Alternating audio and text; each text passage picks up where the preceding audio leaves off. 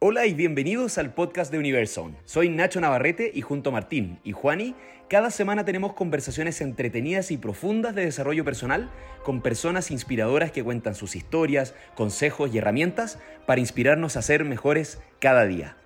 Si es que te gustó, si aprendiste algo nuevo o si algo te hace sentido, porfa síguenos en Spotify y compártenos con tu círculo que te inspira. Despeguemos juntos.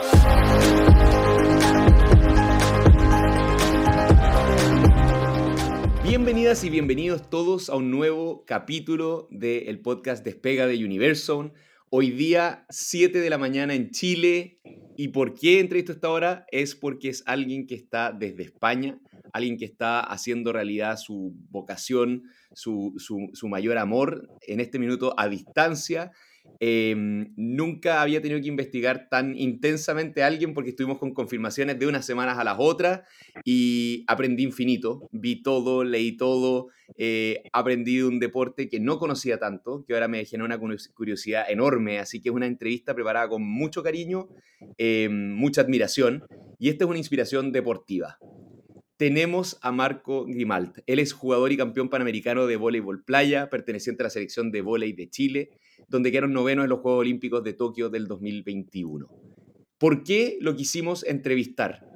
Aparte de que sus entrevistas son entretenidísimas, lo recomiendo ver las que ha aparecido ahí, lo que hay en YouTube, leer las cosas y anécdotas entretenidísimas que vamos a incluir acá en esta entrevista. Me encanta y a lo largo de este podcast hemos ido descubriendo el valor que tiene hablar con deportistas por este ADN común a todos los deportes que existe de disciplina, mentalidad deportiva, de alto rendimiento, de autoexigencia. Em, con él en específico quiero hablar de, este, del orgullo, la responsabilidad y los desafíos de ser un deportista olímpico, alguien que representa al país ya en estas ligas, y también cómo logra compatibilizar deporte profesional con estudios, que creo que hay gente que tiene una vocación deportiva muy fuerte y puede estar en la duda de lo hago o no, hay apoyo o no, y cuáles son estas como exigencias personales que uno tiene que tener para llegar a lograrlo a nivel que él lo ha hecho y los sacrificios que ha tenido que hacer. Cada estructura, eh, Marco, de un programa de, de Universal va cambiando según quién es el invitado. La estructura de tu entrevista está en torno a un partido de vóley, ya que ese es nuestro tema principal. Así que lo primero es darte la bienvenida y preguntarte cómo estás. Gracias por sumarte a nuestro podcast.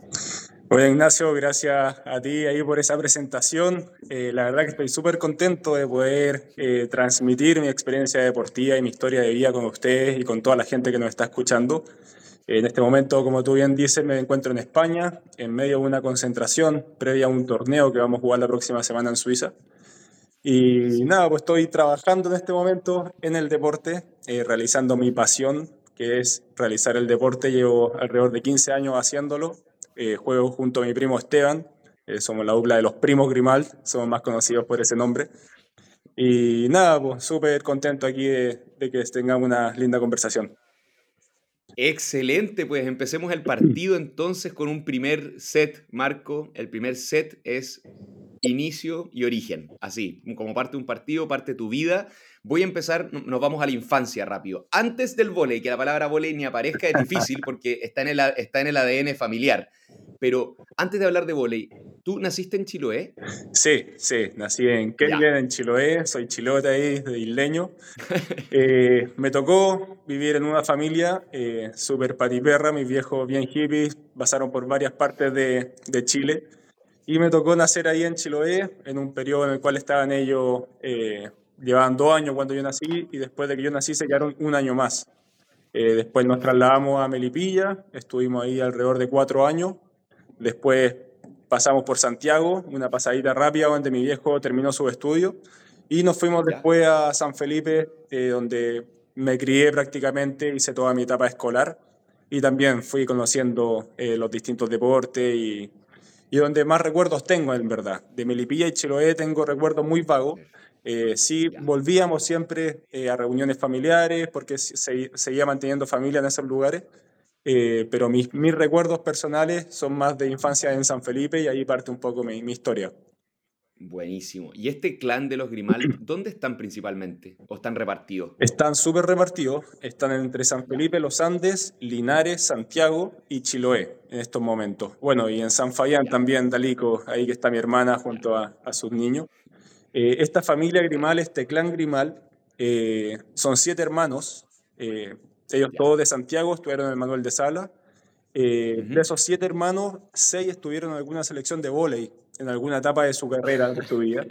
Entonces, cuando uno habla de, de Grimaldo, habla de volei, eh, es un match perfecto. Eh. Eh, al final han sido cerca de 50 años en el cual había un Grimal constantemente en alguna selección nacional.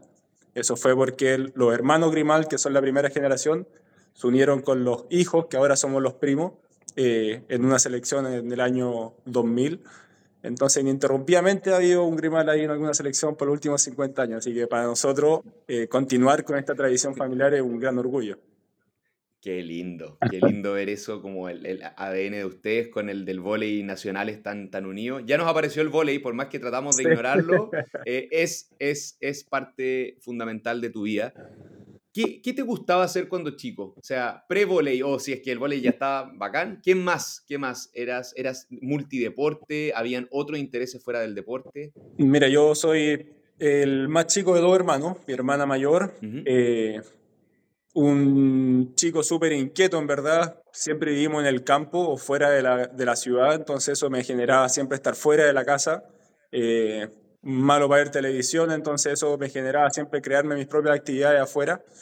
Eh, muy amigo de mis amigos, entonces siempre habían ahí eh, juegos para hacer con ellos. Eh, tuve la, la, suerte de tener un grupo curso que me mantuve de tercero básico hasta prácticamente tercero medio, con el mismo equipo en el fondo grupo y realizamos todos los deportes juntos.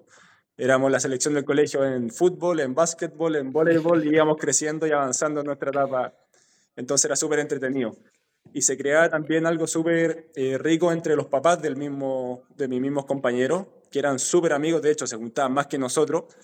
Y siempre, todos los fines de semana, eran reuniones de, del equipo, del grupo curso, y así fuimos en el fondo formándonos y creciendo.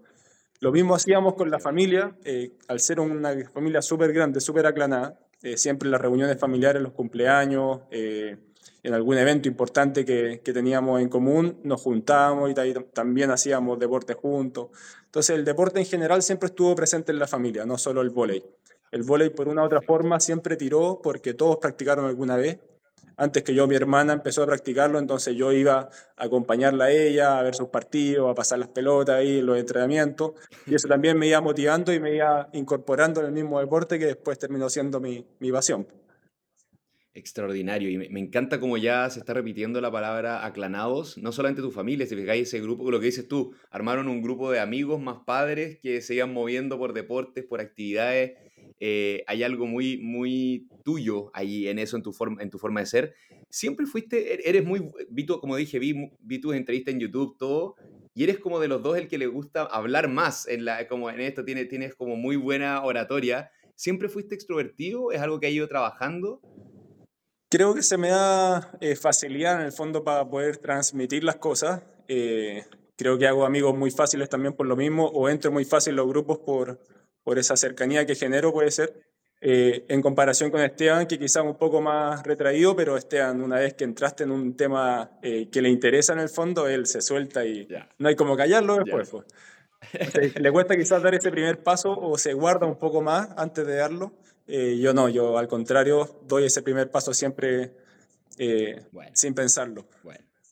¿Y qué querías ser cuando niño? Así, ¿Tenía ahí una cosa clara hacia, Hoy, hoy día ya tu profesión es el, el, deporte, eh, independiente de los estudios que ya vamos a hablar. ¿Hay, ¿Hay algo que recuerdas así como en alguna época pensé en ser X?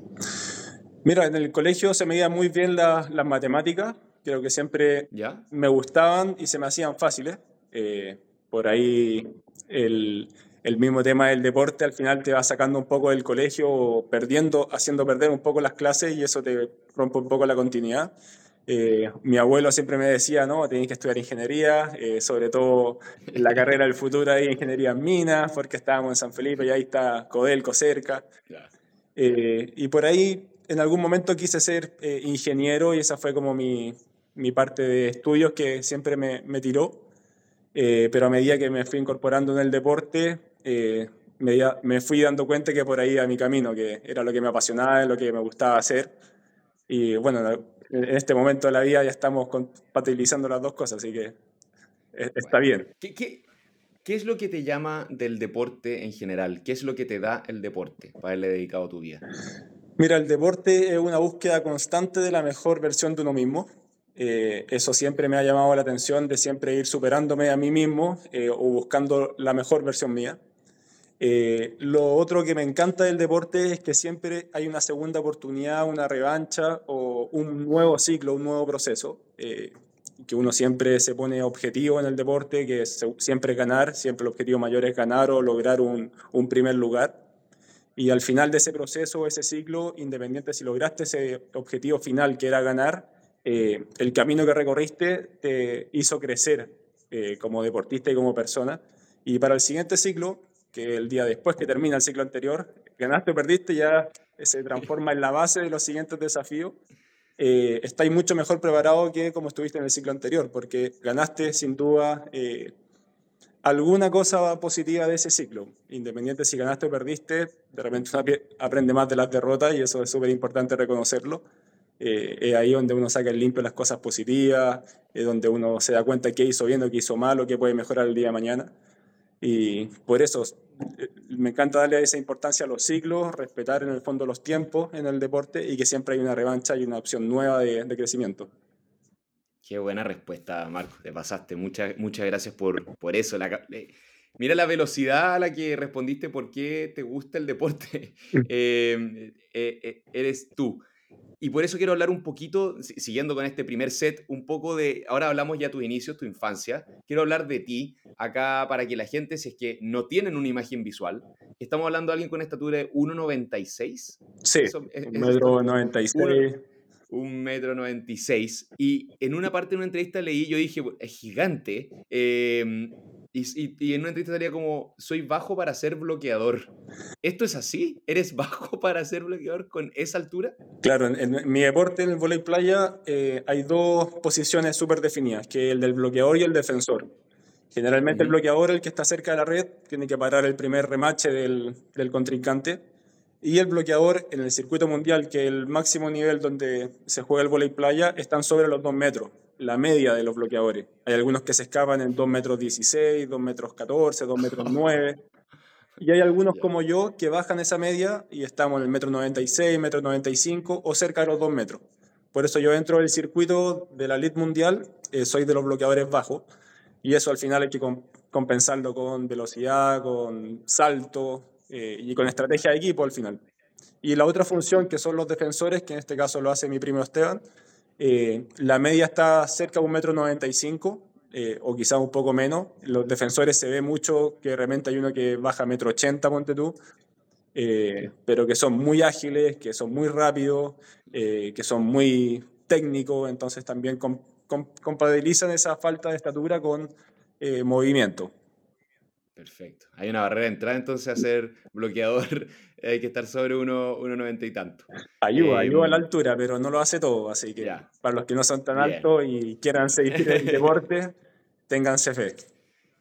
Perfecto. Y aparte de altura, quiero hablar de edad. ¿Tú tienes hoy 33 años? 33, estoy a, nada aquí de cumplir los, los 34. Bien, bien, bien. Y con eso, ¿Cuál es como el rango de edad peak de un jugador de volei playa? ¿Cuál es la edad de oro? Bueno, el volei playa, eh, al, al, jugarse en una superficie inestable y que absorbe mucho el impacto que es la arena, eh, las lesiones de tobillo y rodilla, que son las que en el volei de gimnasio son las más frecuentes, acá no se generan mucho.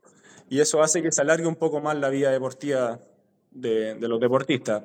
La pelota también es un poco más blanda, eh, no tienes que remachar al 100% todos los remaches, entonces el hombro tampoco se sacrifica tanto. Y por eso se extiende un poco más la longevidad del deportista.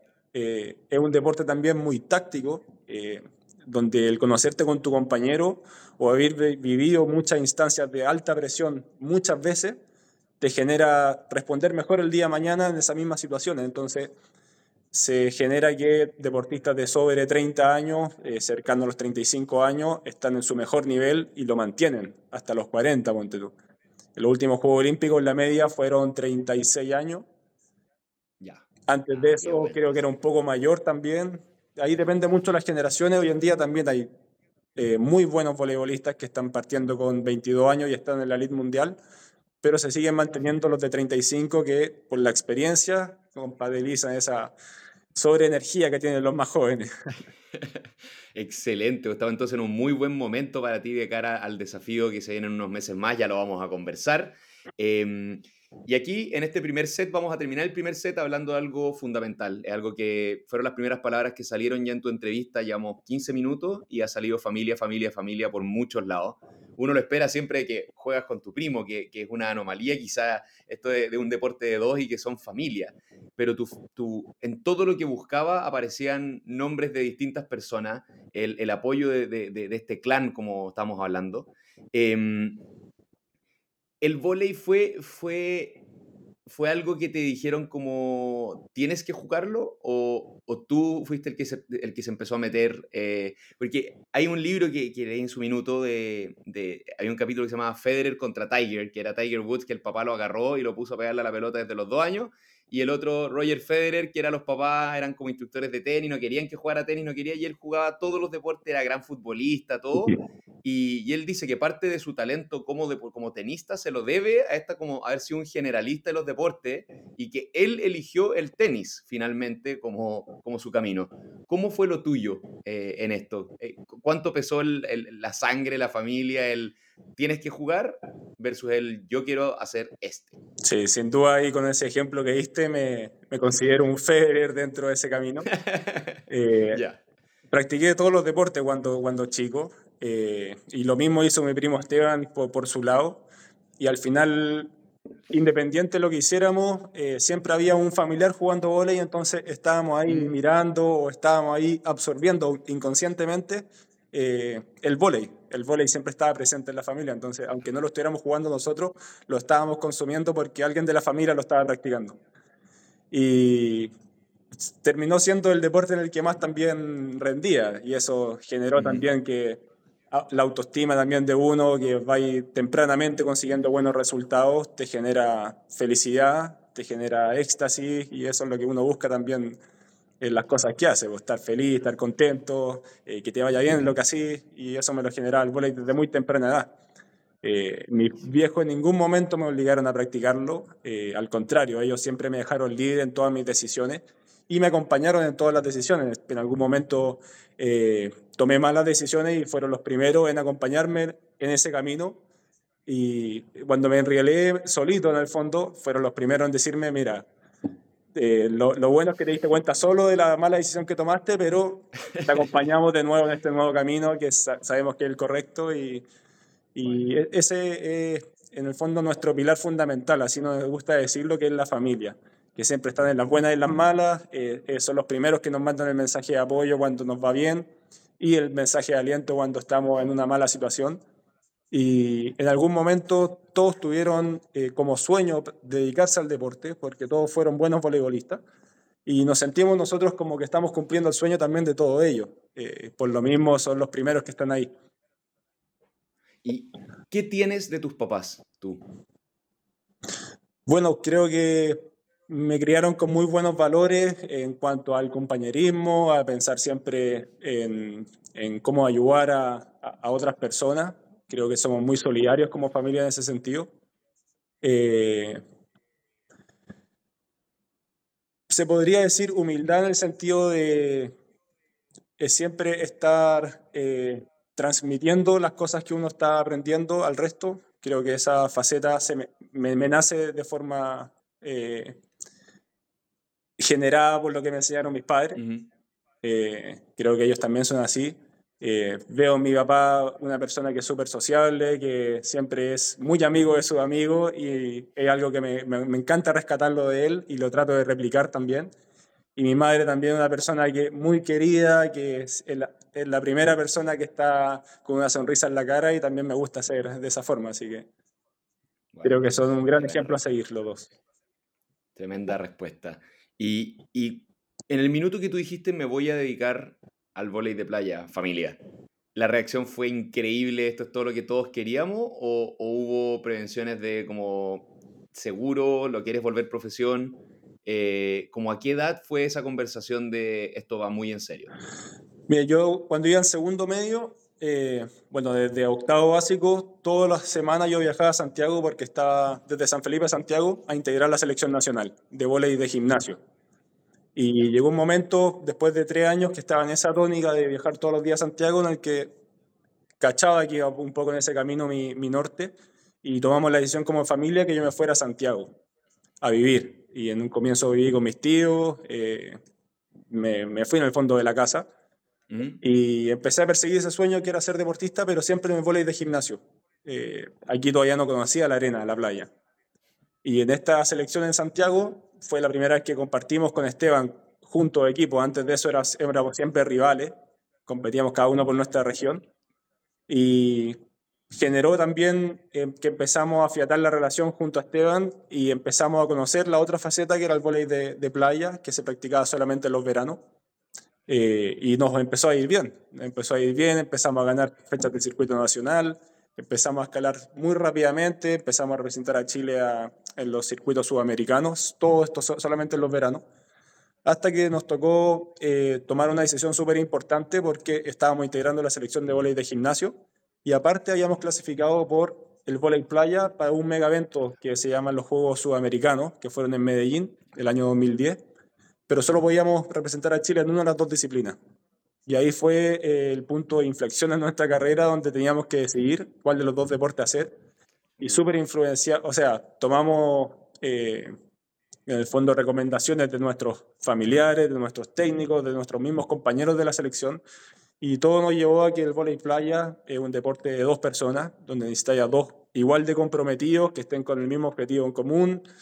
Eh, a diferencia del voleibol de gimnasio, que son 12 jugadores, es mucho más difícil, sobre todo en esa etapa que estábamos en la transición de colegio a universidad, donde muchos se iban a la universidad y iban a dejar en el fondo eh, de perseguir ese sueño que muchos teníamos de ser profesionales en el deporte. Pero con Esteban sentíamos que estábamos en el mismo camino, así que nos lanzamos por el voleibol playa. Nos fue súper bien en ese torneo, eh, fue una decisión súper acertada. Y desde ahí en adelante empezamos a dedicarnos al, al voleibol playa. Entonces fue, eh, no lo buscamos, pero sí eh, nos llevó el camino a, a llegar a la arena, un poco por la proyección que podíamos tener, con la motivación que teníamos junto a Esteban de llegar a representar a Chile en mega eventos deportivos como los Juegos Panamericanos, Juegos Olímpicos, eh, y buscar ser los mejores del mundo. O al final siempre el objetivo principal de nosotros es ganar y ser los mejores. Extraordinario, qué respuesta. Eh, em, aprovechando de que tiré de estilito ya y, llegamos al otro personaje, a, tu primo, al que completa esta dupla. Em, tu primo, ¿en qué se parecen en qué se parecen y en qué se diferencian, sea fuera y dentro de la cancha. Como que, ¿Cuál es el ADN común que ustedes como nos llevamos increíble o somos compatibles por esto? Y también en lo que nos diferenciamos y por lo que lo necesito es porque él tiene esto que yo no tengo y yo tengo esto que él no tiene. Mira, con Esteban, los últimos 15 años llevamos pasando la mitad de cada año juntos por estas giras internacionales, compartiendo piezas en hoteles, viajando juntos. Volvemos a Chile y estamos todos los días entrenando juntos, independiente que está cada uno en su casa.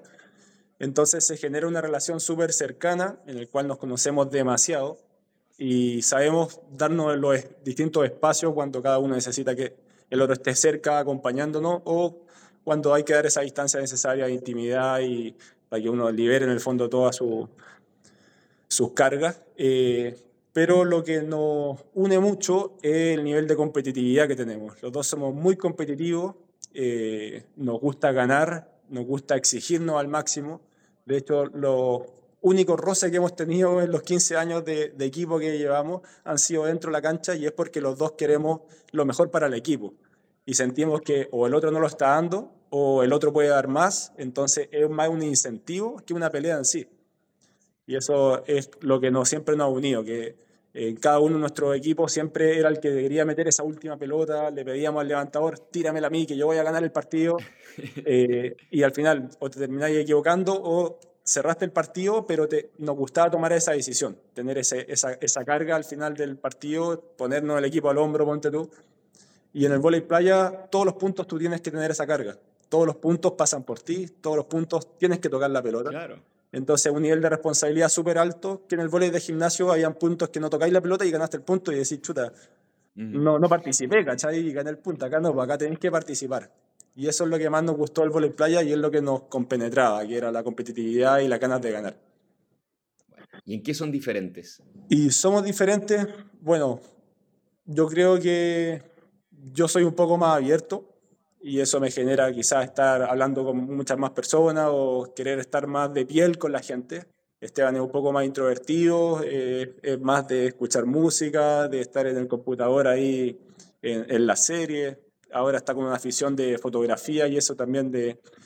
Invierte mucho tiempo en eso y, y al final se centra harto en él. Eh, Esteban tiene mucho, mucho tiempo con él mismo. Eh, creo que por ahí nos diferenciamos harto, que yo trato de buscar más a la gente, trato de estar más con la gente y así me lleno también. ¿Algún consejo para trabajar tan de cerca con un pariente? Para que funcione tan bien. Sí, bueno, para nosotros eh, se ha hecho fácil porque tenemos objetivos súper difíciles. Nuestros objetivos deportivos son muy difíciles y sabemos que eh, en el día a día tenemos que poner el 100% para poder obtener esos resultados. Eh, y siempre lo basamos nuestro día a día en ese objetivo. Si es que de repente nos desviamos y estamos desmotivados, hacemos como un poco de borrón y cuenta nueva y vamos a buscar el objetivo principal. Obviamente hay objetivos más pequeños que son el entrenamiento, que son el torneo del fin de semana, pero todo siempre mira de un objetivo final. Eh, y creo, creo que esa es la, la forma en la que hemos, que hemos llevado para mantenerse siempre motivado. Hacemos una pequeña pausa a esta entretenida entrevista para preguntarte si no te gustaría poder escuchar una entrevista así, pero uno de tus seres queridos. La mayoría de las veces quienes más nos inspiran o han influido en nosotros son nuestros cercanos, pero cuesta encontrar a veces la forma de tener acceso a ese testimonio para siempre.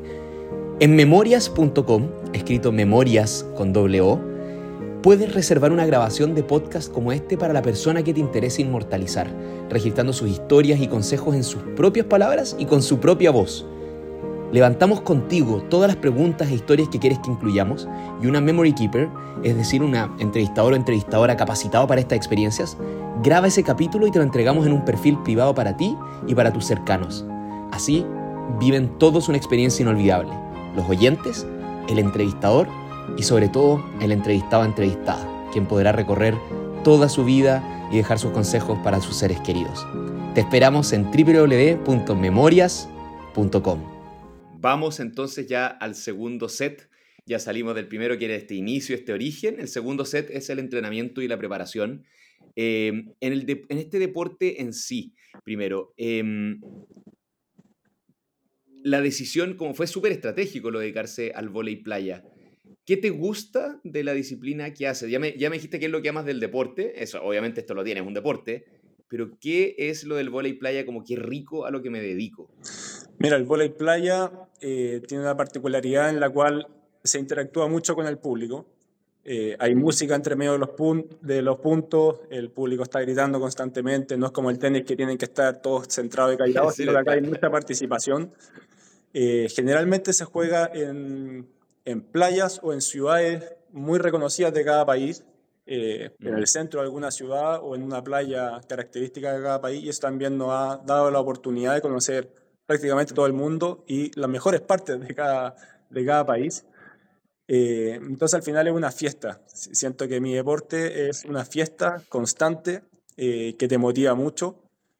Eh, es un circuito súper exigente y lo hemos nosotros vivido desde muy de abajo. Partíamos jugando clasificaciones prácticamente todos los torneos y hasta la actualidad que estamos dentro de las 10 mejores duplas del mundo. Y creo que esa evolución constante que hemos tenido en el deporte también nos, nos crea mucha exigencia, eh, siempre nos dice querer más, nos hace querer más.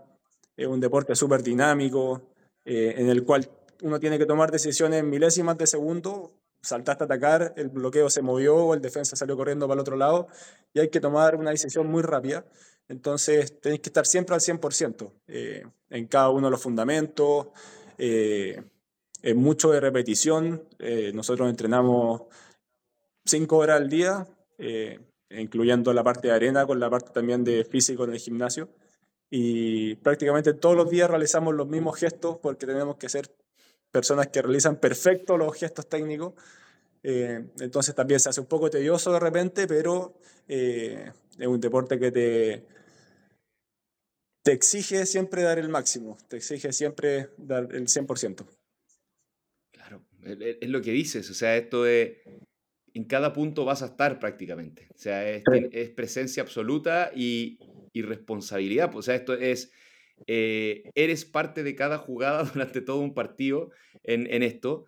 Em, me, encantó la respuesta anterior, por eso te hace una pregunta que, que creo que se conecta mucho, es Em, ¿qué aspectos de tu personalidad crees que debes a que te dedicaste al deporte? Sí, yo creo que igual uno viene un poco eh, ya configurado. Al final creo que el deporte te hace potenciar ciertas virtudes que uno ya trae. Eh, creo que ese intercambio eh, o la facilidad de hacer equipos de trabajo o, o, entablar en el fondo conversaciones con el resto me lo ha generado el deporte o me lo ha reforzado el deporte.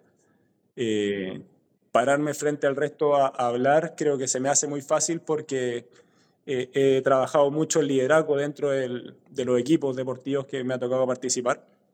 Eh, y esa faceta me la potenció 100% el deporte. Creo que esa es algo a, a mencionar sin duda. hay momentos que sin duda tengo timidez y soy un poco más introvertido, pero eh, las herramientas que me dan el mismo deporte me generan confianza en mí y puedo en el fondo salir adelante. Buenísimo. ¿Cómo, ¿Cómo, es un día de entrenamiento normal, un martes en tu vida? Como, ¿A qué hora empieza? Eh, ¿Qué ocurre? ¿Cuáles son los bloques durante un día eh, de, de, entrenamiento? Bueno, generalmente dividimos entrenamiento en la mañana y un entrenamiento en la tarde. Eh, Trato siempre levantarme por lo menos dos horas antes del primer entrenamiento a desayunar, cosa de no estar muy pesado con la primera comida.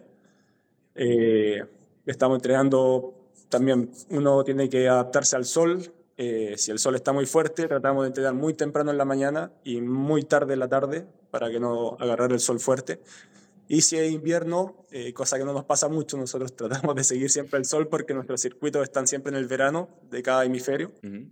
Eh, tratamos de entrenar más cerca del mediodía para no estar con el frío tan, tan temprano y tan tarde.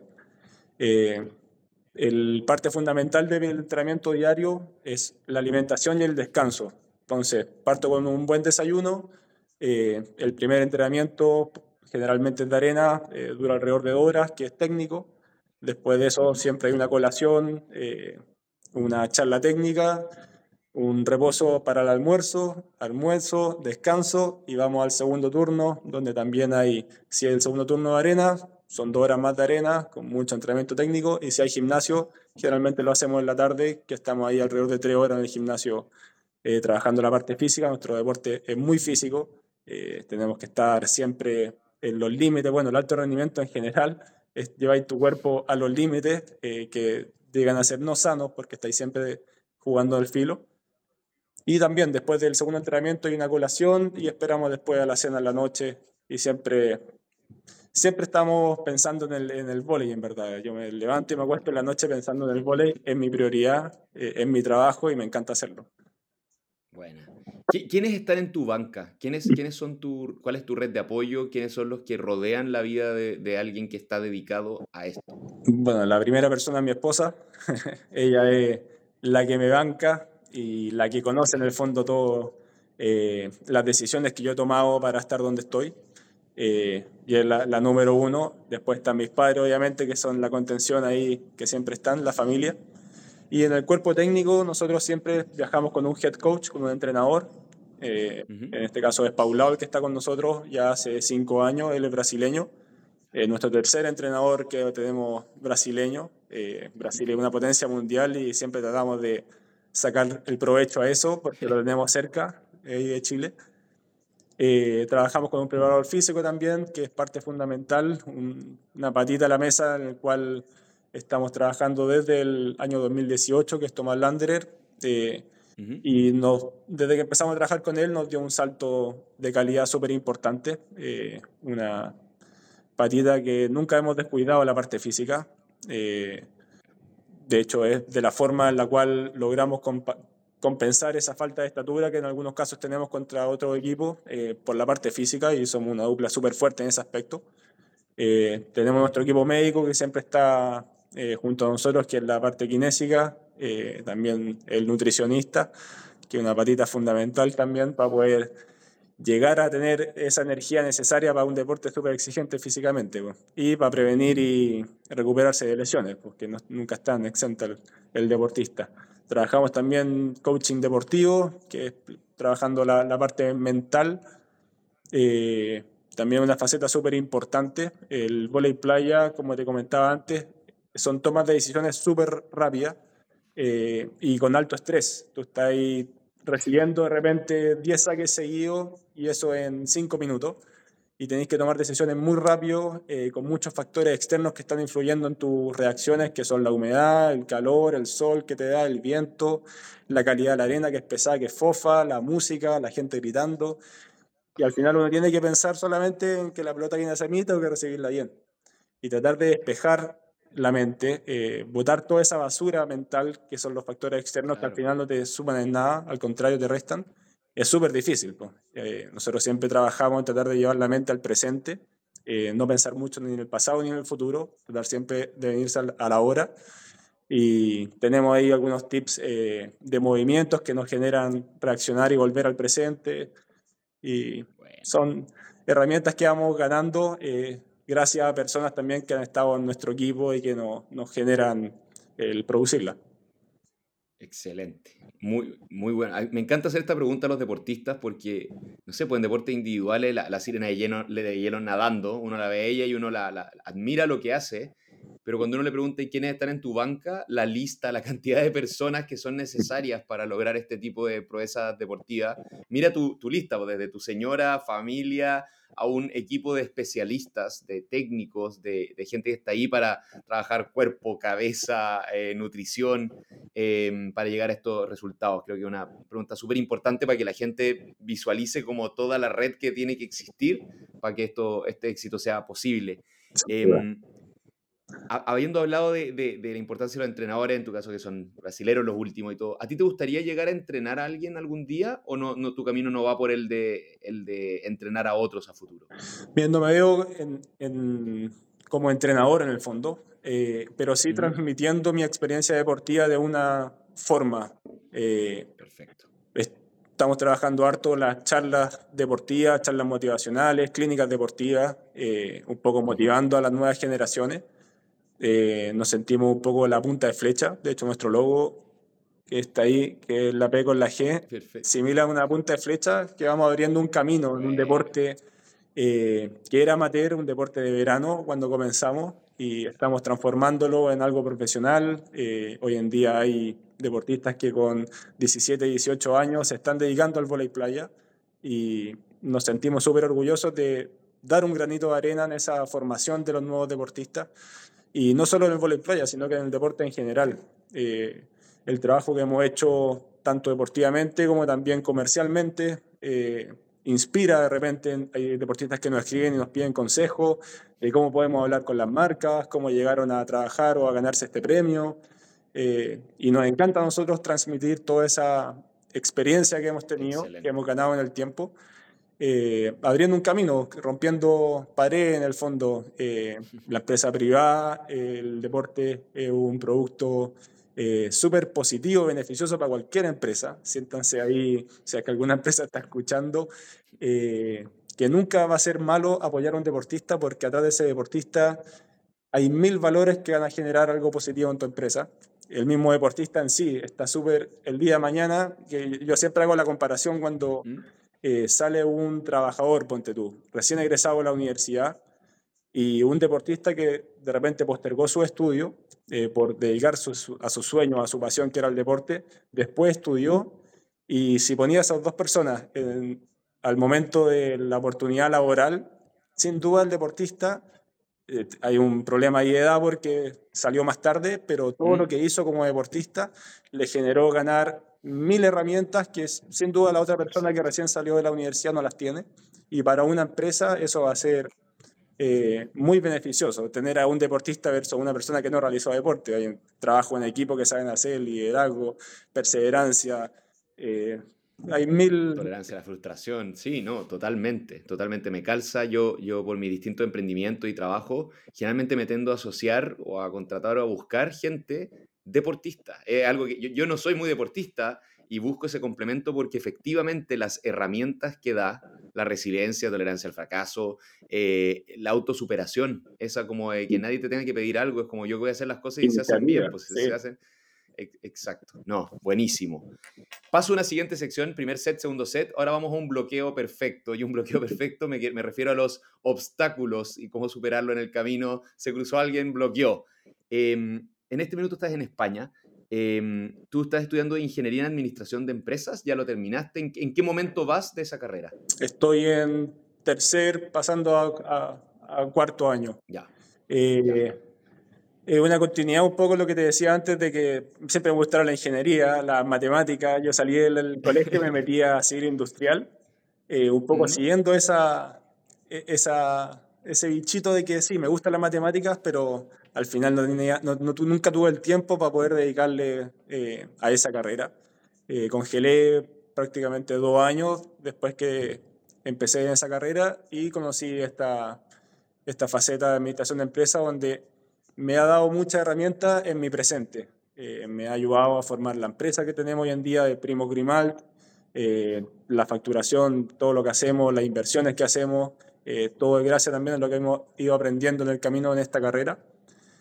Y el día de mañana queremos estar presentes y ligados al deporte por la parte más de administración de algún centro deportivo o algún club deportivo, más que por la parte de entrenamiento deportivo. Eh, sin duda, por nuestra experiencia como deportista, esa parte no se nos va a ser difícil si que la queremos tomar en algún momento, pero sí estamos tratando de tomar eh, herramientas por ese otro lado más administrativo. Súper. Súper. Yo creo que le va a servir mucho a gente que está escuchando, gente más joven, de cómo se hace, qué tan difícil es o qué consejo puedes dar para compatibilizar hacer deporte a este nivel con el estudiar o, trabajar incluso para algunos, como eh, cómo, cómo se viven esas dos vidas. Mira, hoy en día hay muchas más herramientas, las universidades están dando muchas más posibilidades a los deportistas eh, de hecho, siento que está haciendo una política deportiva de las universidades también incentivar a que los deportistas vayan a sus centros de estudio. Y de esa forma, antiguamente el deportista se adapta a la universidad, claro, porque tiene que compatibilizar sus tiempos para rendir como un alumno regular. Eh, pero los deportistas no podemos ser alumnos regulares porque estamos completamente eh, a destiempo, estamos generalmente viajando, en nuestro caso, seis meses del año fuera de Chile, no podemos ser alumnos regulares. Y entonces, la, esa política deportiva que han implementado algunas universidades, como el Andrés Bello para nosotros, eh, ha sido fundamental para poder compatibilizar las dos cosas, porque al final la universidad se adapta al deportista. Y de esa forma, eh, no te hacen las cosas más fáciles, sí, sí te ayudan en el sentido de eh, dar la prueba antes o dar la prueba después, eh, siempre es importante la comunicación, que la comunicación sea efectiva con todos los involucrados, el jefe de carrera, los profesores del ramo que tomaste, se sientan partícipes de que no te están haciendo un favor por correrte la prueba, sino que te están ayudando y para hacerte mejor profesional el día de mañana, que esa es la, la finalidad de la universidad. Eh, y uno responder como deportista también de si tomaste el compromiso de tomar uno, dos, tres o toda la carga académica del semestre, poner el 100% que ponía en los entrenamientos, tenéis que ponerlo también en la universidad. Eh, no se hace más fácil, pero sí eh, ayuda también. De repente, cuando uno está demasiado enfocado en el deporte, en el deporte, en el deporte, tener este momento de distracción deportiva, pero que te consume mucho de cabeza, eh, te ayuda también en tu crecimiento deportivo porque tu cabeza está pensando, está pensando, está constantemente manteniéndose ocupada. Bueno, bueno. Un, un, obstáculo grande, otro obstáculo que puede existir aquí es que ustedes entraron en un deporte que, como tú dijiste, era, era, era medio amateur, o sea, no, no se consideraba como algo que se podía hacer durante todo el año, y era un deporte no tan conocido. ¿Cómo, cómo ha sido ese proceso? Usted, ustedes lo han logrado hacer conocido, o sea, son, son muy importantes en la historia de que este deporte pase de A a B. Eh, ¿Cómo ha sido vivir eso? Sí, mira, el voleibol de gimnasio, el voleibol indoor, es uno de los deportes más practicados a nivel escolar en Chile. Todos los colegios hacen volei. Y es súper raro que uno piense eso y diga, chuta, pero ¿por qué el volei playa no? Siendo que tenemos kilómetros de costa, Chile, todas las ciudades están a máximo dos horas de la playa. Entonces, ¿cómo no pueden ser los deportes de arena eh, deportes nacionales? Y tenemos todas las condiciones para hacerlo. Y vaya a otras países, con, por ejemplo, Río de Janeiro, donde veis más canchas de vóley que canchas de fútbol, y diciendo que es un país muy futbolizado, pero en la playa está ahí, está a disposición y es un deporte súper barato porque necesitáis parar dos palos, una cuerda y una pelota. Al final es un deporte súper... y jugáis en traje de baño más encima. Eh, es súper barato. Eh, fue difícil en Chile cambiar esa mentalidad de que el, el vóley playa es solamente un deporte de verano. Eh, era considerado porque los torneos solamente se hacían en verano, solamente se hacían en el litoral central. hoy en día hay muchas más escuelas formativas, que eso también genera que el, el, deportista conozca el deporte un poco antes y no cuando salga al colegio, cuando se va a estudiar a alguna ciudad que tiene playa, algo así. Y se han generado más instancias para practicar el deporte y también el que haya un referente deportivo o una persona que lo esté haciendo a alto nivel genera motivación y chuta, yo también quiero ser como él, quiero hacer lo que él hace nosotros en un comienzo no teníamos un referente porque nadie llegó al nivel que estamos nosotros hoy en día. Entonces fue súper difícil el comienzo porque íbamos nosotros tropezándonos todo el rato. Eh, teníamos que ir abriendo el camino, eh, teníamos que ir golpeando las puertas, enseñando o aprendiendo en conjunto con la misma federación porque tampoco la federación tenía las herramientas en un comienzo eh, de cómo íbamos a llegar al profesionalismo, porque no había ningún deportista profesional. Eh, y hoy en día sí hay, un crecimiento en ese sentido también. Eh, la federación está mucho más eh, profesional en el sentido de, que la formación del deportista no va solo para jugar un torneo, sino que va para buscar un, una profesión en el deporte. Buenísimo. Sí, pues porque eh, es lo que tú dices, hoy, hoy, hoy, día la dificultad puede estar en encontrar una marca quizás para un deportista que quiere meterse en tu, en tu rubro, pero tú no solamente tuviste que buscar la marca, le tuviste que explicar por qué era relevante lo que tú hacías o por qué, es esto, esto, es, esto, esto sí está pasando afuera, es una cosa, ahora dura todo el año. Esa, esa educación en el deporte ustedes ya la, ya la hicieron, pusieron esos como, ese, pavimentaron el camino un poco para, para las futuras generaciones, eh, para hacerlo un poco más fácil. Un obstáculo que encontré divertidísimo, yo leí la noticia cuando, cuando pasó y, lo cuentas en, varios, en varias partes, fue esta historia de, de, el anillo de matrimonio en un partido. Si porfa le puedes contar a la gente que nos está escuchando qué es lo que pasó, qué tiene que ver tu anillo de matrimonio con el volei playa. Bueno, fue una historia tragicómica. Partió el error, bueno, más que el error, eh, nosotros nos hicimos las argollas de matrimonio con mi señora, eh, ella es médico, ella en cada cirugía que entra o cada pabellón tiene que sacarse el anillo. Y mm. yo por mi deporte, en un comienzo siempre jugué con el anillo puesto. Tenía, no, no, sé si eh, los dedos más hinchados, pero no me no salía el anillo. y el último tiempo estamos trabajando mucho más al filo la parte eh, física y, alimenticia también. Entonces bajé mucho mi porcentaje de grasa. Eso hizo que se me adelgazaran los dedos. Entonces el anillo ahora se me sale. Y es porque bajé mi porcentaje de grasa, el peso lo mantuve, pero estoy eh, más fino en el fondo, más fit. Mm, mm. Y en un torneo ahí, cuando estábamos en el Quisco jugando una etapa del circuito nacional, en una pelota me pega en el bloqueo y sale volando el anillo paramos ahí el punto y chuta mi anillo y mi anillo. Estábamos los cuatro deportistas en cuatro patas buscando el anillo. No lo encontramos. Y ahí empezó ya la parte cómica, todo diciendo te van a pegar en la casa, te van a hacer la vuelta. Y nada, aparece el público, un niñito en el Quisco ahí con una máquina detectora de metales. Y cachamos que era súper efectiva la máquina. Eh, pero como se continuaba jugando el partido y el, el torneo, decidimos esperar hasta el último partido y empezar a buscarlo. Eran como cuatro partidos que faltaban. De ahí decíamos, chuta, se puede mover, no, nadie tiene idea dónde cayó. Pero después terminó el último partido, 20 minutos con la maquinita, lo, lo encontramos y, y, al final, ahora juego con el, con el anillo. Ah, colgando, con el anillo colgando de la cadena. Buena. Es más seguro y bueno, me dejaron entrar a la casa, eso es lo importante. No, pero pero qué buena la imagen de, de, cuatro voleibolistas de rodillas buscando en la arena un anillo de matrimonio para que no maten a uno de los jugadores. Lo encontré, lo encontré genial. Y acá, para, para, cerrar los obstáculos y desafíos, ¿cuál es el próximo gran desafío, si le quieres contar a la gente?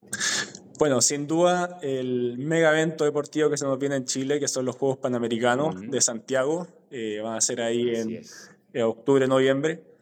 Eh, Chile está ahora con una oportunidad de tener un evento como los Juegos Panamericanos en nuestro país, eh, que nunca antes en la historia había pasado. Eh, por ahí lo comparan un poco con el Mundial del 62, pero a mi parecer este evento deportivo es infinitamente más, más importante en el sentido de que involucra a todo el país eh, y todo el continente. son los mejores deportistas de toda América eh, van a haber medallistas olímpicos, los mejores del mundo en sus respectivas disciplinas. Van a estar concentrados en Santiago y en algunas regiones cercanas a Santiago, representando a sus respectivos países, dando lo mejor eh, después de un ciclo de preparación de cuatro años prácticamente, que es el que hacemos. Los, los ciclos del deporte se dividen cada cuatro años.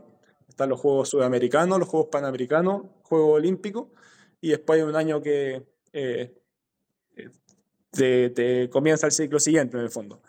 Perfecto. Entonces, estos Juegos Panamericanos, el año previo a los Juegos Olímpicos, que el próximo año en París. Entonces, muchos eh, deportes entregan marcas para los Juegos Olímpicos, entonces se juegan el todo por el todo en este evento. Eh, creo que la cultura deportiva puede haber un antes y un después eh, con este evento deportivo. Vamos a tener todos los chilenos la posibilidad de ver a los mejores, los niños de ver a sus ídolos deportivos y eh, empaparse en el fondo de, deporte, va a quedar infraestructura también eh, para las nuevas generaciones, para las mismas selecciones. Entonces, por donde se le mire, este evento va a ser algo muy positivo para Chile. Eh, para nosotros en lo personal, somos los actuales campeones panamericanos. tenemos la posibilidad de revalidar esa medalla de oro en nuestro país, con nuestra familia, y cerrar un poco un ciclo súper exitoso en, el deporte eh, en casa, y eso yo creo que es algo impagable.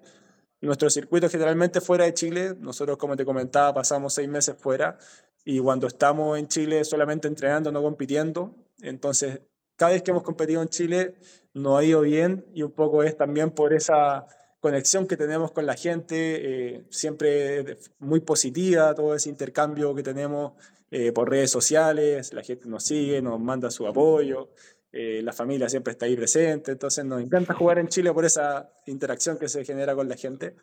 Así que nada, es el evento fundamental que sería al corto plazo.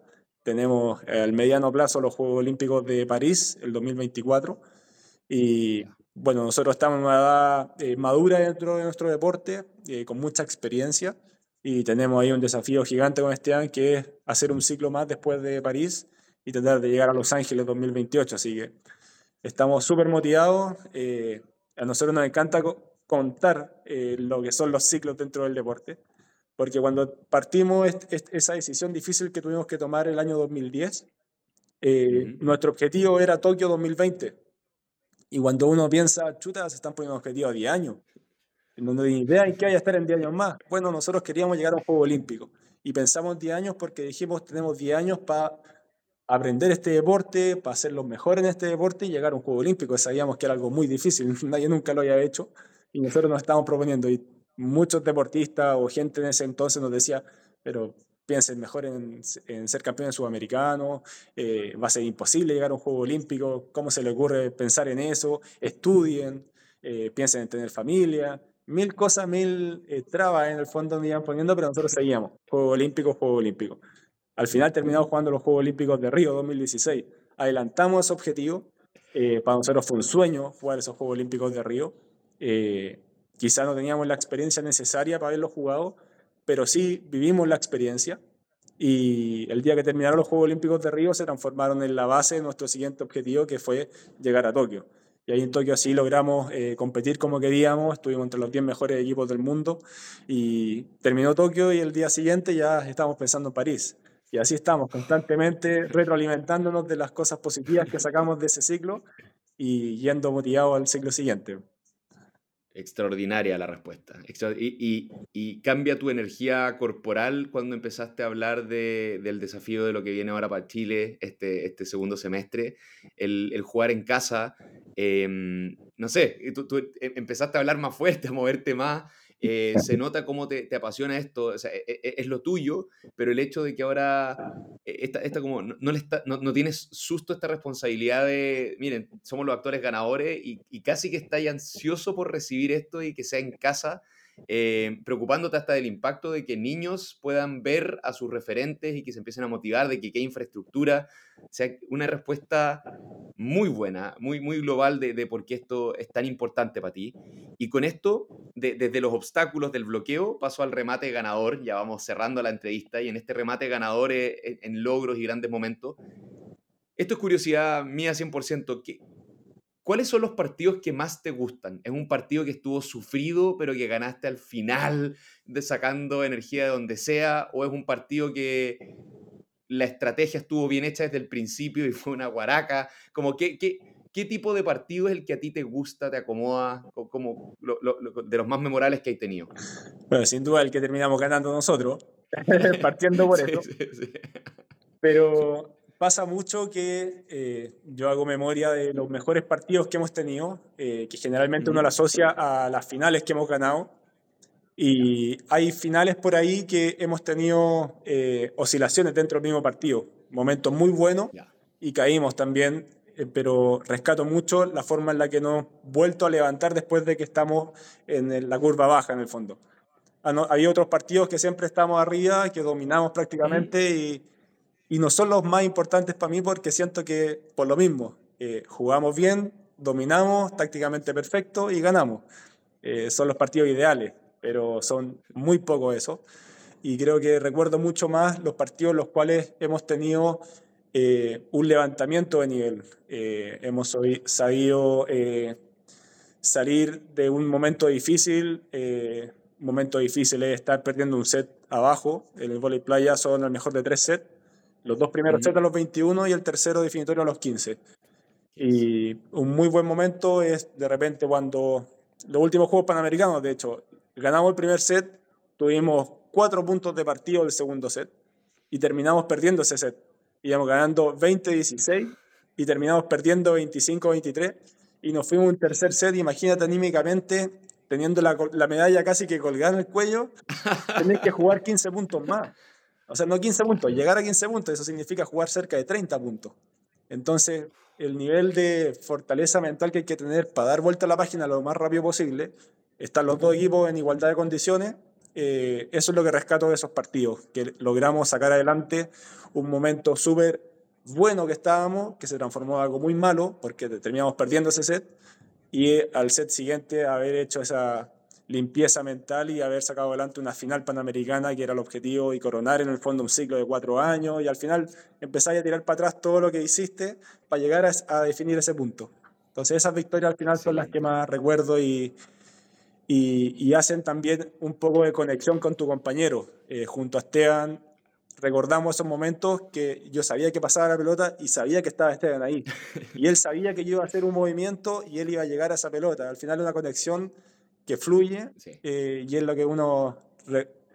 es como el momentum. Eh, muchos deportistas le dicen así cuando uno está fluyendo y que sabe que lo que está mm. haciendo lo está haciendo bien y está pasando las cosas positivas. Qué buena. Cuando te, cuando te pregunto por un nuevo ciclo, esto, habláis de partir un nuevo ciclo y son ciclos largos. Partir un nuevo ciclo para ti es qué motivante, empezar de nuevo, partir de en este punto cero. Me, subí un peldaño, pero ahora viene un trabajo larguísimo. ¿Es, algo que te hace feliz? ¿Es algo que te vas encantando durante el paso del tiempo de ese nuevo proceso? Claro, bueno, distintos ciclos me pillan también en distintas edades y en distintas etapas de la vida. Hoy en día eh, yo estoy casado, tengo, en el fondo quiero formar familia y estoy así en una etapa que estoy en, ese equilibrio, buscando ese equilibrio. Eh, termino este ciclo y sin duda el siguiente ciclo deportivo eh, llegar a jugar, ojalá, un cuarto juego olímpico, eh, siempre buscando llegar a, ganar una medalla olímpica y ser el campeón del mundo, ese es el objetivo. Eh, pero ese equilibrio también se tiene que eh, buscar junto con ese equilibrio familiar, donde también lo busco. Entonces, el nuevo ciclo, sin duda, en cuanto a lo deportivo, es tratar de buscar ese cuarto juego olímpico, pero un ciclo compatibilizando con el equilibrio familiar también cosa que el, ciclo, los ciclos anteriores creo que no le daba tanta importancia o estaba todo más puesto en lo deportivo. Hoy en día no. Clarísimo, clarísimo. Y aquí, cerrando este remate ganadores, estos orgullos que, que, ya has tenido en tu carrera, estos reconocimientos, como era el llevado la bandera por Chile en los Juegos Olímpicos en Tokio, ¿Qué se siente, por favor? Porque es algo que yo, yo ya no viví de ninguna forma. ¿Qué se siente que, que, se te elija y qué se siente llevar la bandera gigante de tu país en una cosa que es histórica, como son los Juegos Olímpicos? Sí, pues bueno, los Juegos Olímpicos, yo creo para todo deportista, es un anhelo, un sueño. Eh, el estar en esa situación, eh, la realización sin duda un sueño. Y si partimos de eso, eh, imagínate que traes a un estadio llevando tu bandera, estáis adentro de un sueño, estáis soñando. y qué mejor que comandar en el fondo eh, todo un equipo, toda una familia de deportistas que sabes que están compartiendo el mismo sueño que estás viviendo tú, ellos lo están haciendo, porque se sacrificaron lo mismo, eh, dejaron de hacer cosas, tomaron decisiones súper importantes en sus vidas para estar en el momento que tú estás disfrutando con ellos fue algo súper raro Tokio para nosotros porque estaba sin público por todo lo de la pandemia. Entonces salir a un estadio donde nadie que te estuviera recibiendo fue extraño, pero a la vez sabíamos que estaba todo Chile mirándolo por televisión o por streaming, como sea, estaban todas nuestras familias ahí, eh, aunque no estuvieran físicamente, estaban ahí con nosotros y eso lo hacía súper rico. De hecho, yo estaba con la panchita Crobeto porque éramos los dos los abanderados. Compartimos. Y nos mirábamos mientras caminábamos, así los dos súper emocionados y sentíamos, al final transmitíamos esa, esa alegría y ese orgullo de estar comandando en el fondo una familia de deportistas para atrás que estábamos viviendo un sueño, sin duda. Qué épico, qué épico. Y más encima, coronando eso, después Premio Nacional de Deporte el 2022 ahí con tu primo. Eh, para ir cerrando ya esta historia increíble, em, hay un tercer set cortito que es tú como inspiración y el legado que quieres dejar. Em, ¿Qué hábitos han sido claves para, para hacerte quien eres? Como qué, qué, cosas, qué, trabajo consciente hiciste, qué, qué cosas tienes parte de tu rutina que te hacen quien eres? Bueno, hay que tener constancia, eh, no hay que dudar, al final hay que tratar de ponerle mucho peso a sus decisiones, eh, ser consciente que las decisiones que uno toma eh, van a tener una repercusión o van a tener un resultado y ese resultado va a ser de acuerdo a la energía que le pusiste en esas decisiones. creo que el involucrar a tu entorno en que son parte de este camino eh, facilita mucho las cosas eh, y hacerlos partícipes creo que ha sido algo que me ha ayudado mucho. Eh, siento que no estoy acá solo, no estoy consiguiendo el resultado solo, sino que hay un mundo de personas que me están acompañando y eso me quita al final carga y me ayuda, me da como un empujón. y bueno, para ser deportista, deportista de alto rendimiento hay que soñar y soñar siempre en grande. Hay que ponerse objetivos difíciles eh, al final, cuando uno se pone objetivos difíciles, eh, trabaja también siempre al límite y sabe que cada día cuenta, eh, no solo la semana o el día anterior al, al resultado. mucha gente me pregunta siempre por Instagram, ¿cómo lo haces el día anterior al partido o cómo lo haces previo al partido? Yo le digo, replico todo lo que hice los últimos cuatro años.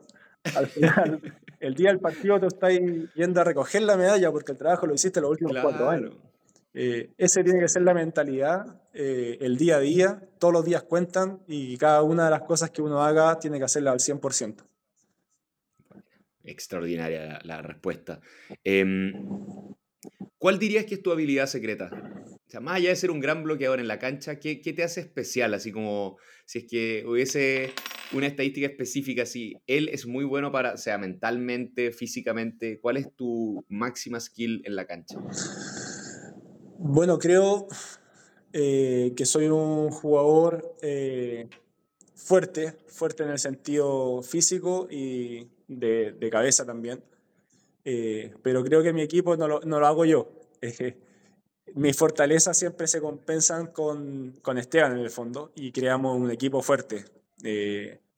Nunca creo que hemos estado los dos en, nuestro mejor nivel o hemos demostrado estar en nuestro mejor nivel.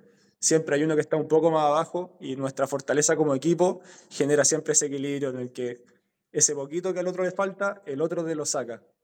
Y esa fortaleza, de hecho somos uno de los equipos más longevos como equipo, eh, es lo que nos ha llevado a donde estamos hoy en día. Eh, conversamos con nuestros eh, símiles españoles, que son la otra dupla también que lleva más de 15 años jugando juntos. El resto de los equipos, por pequeños roces de repente, terminan separándose y buscando nuevos compañeros, o por no conseguir un resultado, se generan ahí fricciones y buscan nuevos compañeros. Y nosotros hemos sabido siempre sacar adelante, pasar esos malos momentos y creo que esa es la gran fortaleza que tenemos. Y eso genera también la gran fortaleza que, soy yo. Claro.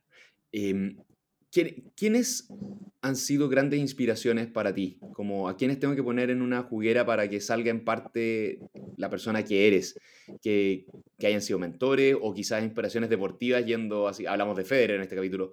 ¿Qué personas tú miras y dices como, wow, ahí, ahí, ahí hubo algo que me, que me cambió a mí? Mira, yo soy, soy de la U, soy chuncho, eh, me gustaba mucho Marcelo Sala cuando, cuando joven, creo que era un deportista que siempre demostraba de forma eufórica, sobre todo cuando metía los goles, esa celebración eh, que hizo un, un, tag en el fondo de él, uno lo asocia mucho a él. y mi padre, mi padre creo que es una persona que siempre me ha influenciado de forma positiva, siempre obviamente tiene sus pros y sus contras como persona, pero su forma de ser siempre genera que la gente esté queriéndolo, tenga una impresión positiva de él y una persona súper auténtica. Creo que él es un ejemplo mío, eh, un ejemplo a, seguir y una gran inspiración sin duda. Excelente. Y la última pregunta ya, Marco, para cerrar este partido que recorrimos tu vida. ¿Qué consejo te gustaría dar a la gente que escuchó este capítulo? Si apretaron tu nombre es porque te conocen, porque, porque te siguen, porque te creen, porque quieren que triunfes. Hombres y mujeres, jóvenes, viejos, todos, se escucharon una hora de, si te fijas, paseamos tu vida, tu relación de, dupla con tu primo, eh, lo que te gusta del deporte, lo que cuesta de, haberte dedicado a una disciplina que necesitaba esta profesionalización, que ustedes tuvieron que ir peleando para que así fuera a punta de triunfos y procesos, como tú dijiste. Una de las cosas más importantes que aprendí en este capítulo fue esto de, pensar en ciclos. Y eso es tan de deportista, o sea, el, hoy día todo tiene que ser tan inmediato, buscamos satisfacciones tan a corto plazo y todo eso es, es tan dañina esa mentalidad y el deporte te pone esto lo que dices tú, a cuatro años, pero no solo eso, tú, ustedes están pensando a diez, como los cuatro peldaños para llegar a eso, me, me, lo llevo, lo interiorizo. ¿Qué consejo te gustaría darle a la gente que se da el tiempo de escuchar tu historia completa? Eh, mi consejo va por dos ramas. Una, sin duda, los ciclos, que confíen en el proceso, que sin duda van a salir fortalecidos al final de ese proceso, independiente de lograr o no el objetivo. Y lo segundo es aprender de la derrota. Eh, creo que la derrota o el fracaso de algunas eh, partes de este ciclo eh, son fundamentales para el crecimiento. cuando uno gana siempre se dedica a celebrar, pasarlo bien, gané, pero no, se, no hace mucha retroalimentación de qué hice mal o qué puedo mejorar. En cambio, en la derrota uno la repite constantemente, hay un periodo de frustración, uno tiene que dejarla lo más rápido posible y pasar al momento del aprendizaje. Y aprender de esa derrota yo creo que es fundamental en todo ámbito de la vida, no solo en el deporte. Eh, creo que de los errores uno le saca mucho, o de los fracasos, de, de las derrotas, uno le saca mucho provecho eh, y lo puede llevar a cualquier ámbito de la vida, eh, a las relaciones personales, al trabajo, a los estudios, al deporte. Eh, creo que esa ha sido un poco mi filosofía de aprender de las cosas malas y es lo que le transmito a la gente que, que trate de hacer también. Excelente, muchas gracias por ese consejo y gracias por toda esta entrevista, Marco, por darnos una hora de, de, de tu día ya desde, desde España. Aprendí mucho. Eh, es muy entretenido cuando puedo hablar, tengo este privilegio de, tener conversaciones y sacar toda la curiosidad. Aprendí de tu deporte, aprendí de tu familia, aprendí de hoy, hoy de tu forma de ser, de, lo que te moviliza. Eh, ansioso por ver lo que ocurre ahora en octubre, ahí cómo viene ese proceso, cómo Chile crece en su cultura de, deporte. Em, gracias, felicitaciones por lo que están haciendo. Eh, muchas ganas de conocer a Esteban, ya algún día va a tener su, versión de, de, la historia en paralelo. pero gracias por tu tiempo. Eh, creo que este capítulo la gente le va a hacer muy bien. Hay muchos deportistas, hombres y mujeres que están escuchando y, creo que era un testimonio que teníamos que tener, así que gracias por tu generosidad. Gracias a ti, Ignacio. La verdad que me divertí mucho en la entrevista, eh, la forma en la que la lleváis hace que uno suelte todo sin pensarlo y eso eh, lo generáis tú sin duda. Eh, felicitaciones por el podcast, eh, lo están haciendo súper bien. Yo me di el tiempo ahí de ver gran parte de los capítulos que tenían para atrás y la verdad son historias súper inspiradoras que todas dejan un mensaje súper positivo donde se pueden aprender muchas cosas. Y nada, pues al final es seguir contagiando a la gente con este espíritu de, de superación, de motivación y lo están haciendo súper bien. Muchísimas gracias, pues. Estuvimos entonces con Marco Grimald, jugador y campeón panamericano de vóley playa, perteneciente a la selección de vóley de Chile. Gracias a todos y todas los que nos escucharon y nos vemos la próxima semana para un nuevo capítulo de Despega. Un abrazo enorme. Chao, chao.